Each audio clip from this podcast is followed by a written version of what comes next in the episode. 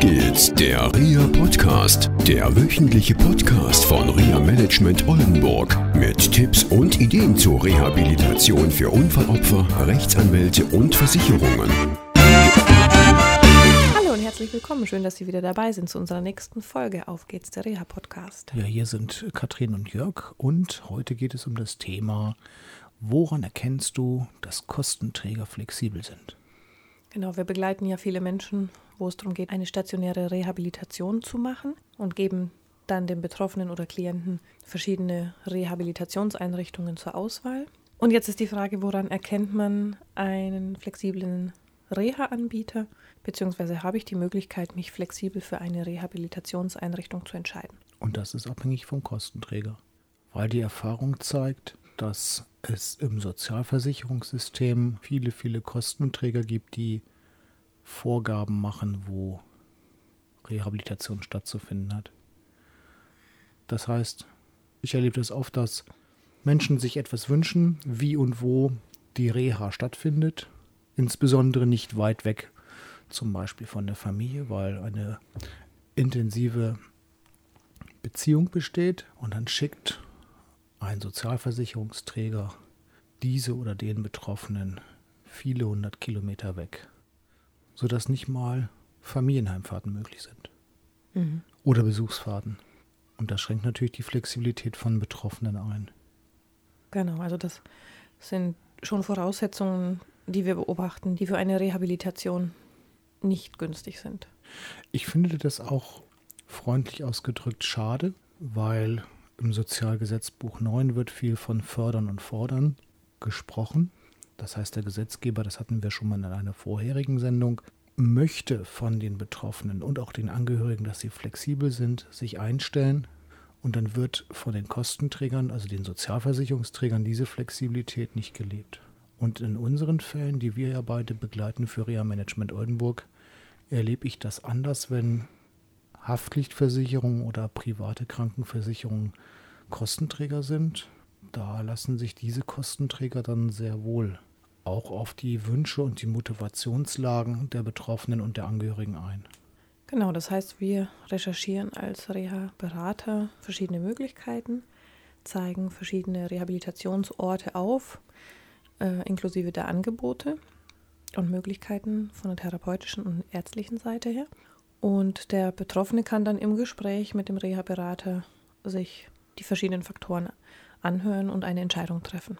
Genau, und vor dem Reha-Beraten steht noch das Reha-Coaching, also das Erarbeiten von Zielen. Mhm. Und wie wir schon oft gesagt haben, das geht sehr schnell. Genau. Und das Schöne ist, dass dann zum Beispiel bei den Haftpflichtversicherern die Möglichkeit auch wirklich geboten wird, das zu, auszusuchen, was für den Klienten passt. Genau. Ne, das ist, wenn der Faktor eben wichtig ist, dass es eine Einrichtung ist, die jetzt, sage ich mal, 100 Kilometer weit entfernt ist, äh, möglich gemacht wird und nicht 500 Kilometer weiter weg, was unheimlich motivierend sein kann eben für den Klienten, wenn er zum Beispiel am Wochenende Besuch bekommen kann von seiner Familie, weil die Rehabilitation ja auch Kraft und Energie kostet. Ja, und es ja. ist auch wichtig für die Rehabilitation, weil die Betroffenen selber auch mal am Wochenende austesten können, was habe ich eigentlich in der Woche in der Rehabilitationsmaßnahme gelernt? Und wo sind noch Dinge, wo ich noch nacharbeiten darf? Wo mhm. darf ich noch stärker werden? Mhm. Du meinst, wenn sie am Wochenende auch nach Hause fahren? Genau. Ja. Also so eine, nicht eine Besuchsfahrt oder eine Familienheimfahrt machen, sondern eine häusliche Belastungserprobung. Um mal wirklich auch zu gucken, zum Beispiel in deinem Bereich Sprache, wie komme ich zum Beispiel mit den Kärtchen zurecht, wenn ich mich mit Freundinnen und Freunden unterhalte und so weiter und so weiter. Ja. Das heißt, in meiner Welt ist es so, dass diese Familienheimfahrten immer eine gute Testsituation sind, im wirklichen Leben zu schauen, kann ich das transferieren, was ich in einer Schonumgebung, in einer Reha-Einrichtung gelernt habe, wirkt das auch wirklich im Alltagsleben. Genau, das ist aus meiner Sicht auch ganz wichtig, dass das wirklich eng verknüpft ist und Hand in Hand geht, weil man dann in der darauffolgenden Woche zum Beispiel ah ja, die Ziele auch nochmal verändern kann. Genau. Insofern finde ich das immer sehr schade, dass die Flexibilität und Motivation von Betroffenen und Angehörigen dadurch kaputt gemacht wird, dass Sozialversicherungsträger Vorgaben machen, wo, wie, wann und in welchem Umfang Maßnahmen stattfinden.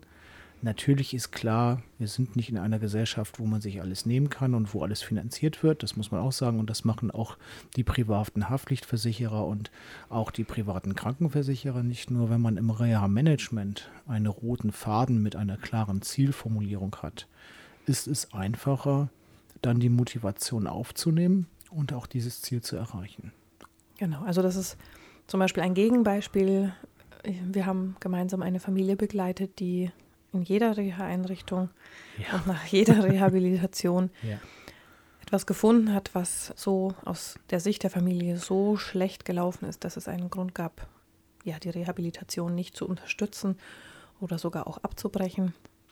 Da darf man dann sicherlich mal überlegen, ob das jetzt immer an den Angeboten gelegen hat oder ob es andere Ursachen gibt dafür, dass die Familie mit keiner Rehabilitationseinrichtung zufrieden war aber aus der anderen Sicht heraus eben es genau wichtig ist für unsere Zuhörer und Zuhörerinnen, dass wenn eine stationäre Rehabilitation ansteht, sie auch die Möglichkeit haben, da auf jeden Fall Ziele zu formulieren und ihre Wünsche auch umzusetzen in dem Ort, wo sie die Rehabilitation machen, in den Angeboten, dass sie da auch gut beraten sind. Und du hast ja gerade diese Familie nochmal ins Spiel gebracht. Ja, da ist es einfach auch eine wichtige Aufgabe zu sagen, okay, hier hat man eine Steuerungsfunktion mit Anwalt, mit Betroffenen zusammen und der Haftpflichtversicherung zu sagen, okay, das war es nicht gewesen. Und in dem Fall war es so gewesen, dass die Zielformulierung nicht ganz ehrlich gemeint war.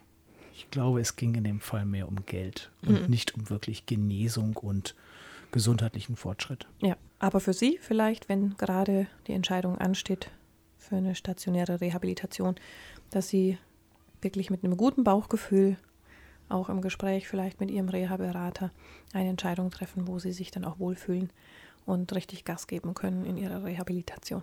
Genau, und zum Thema Flexibilität an der Stelle noch, welche Angebote werden Ihnen gemacht? Welche Informationen erhalten Sie? Mhm. Haben Sie genug Informationen, um selbst eine Entscheidung zu treffen? Das ist die Einrichtung, wo ich hin möchte. Genau, das ist ganz wichtig aus unserer Sicht.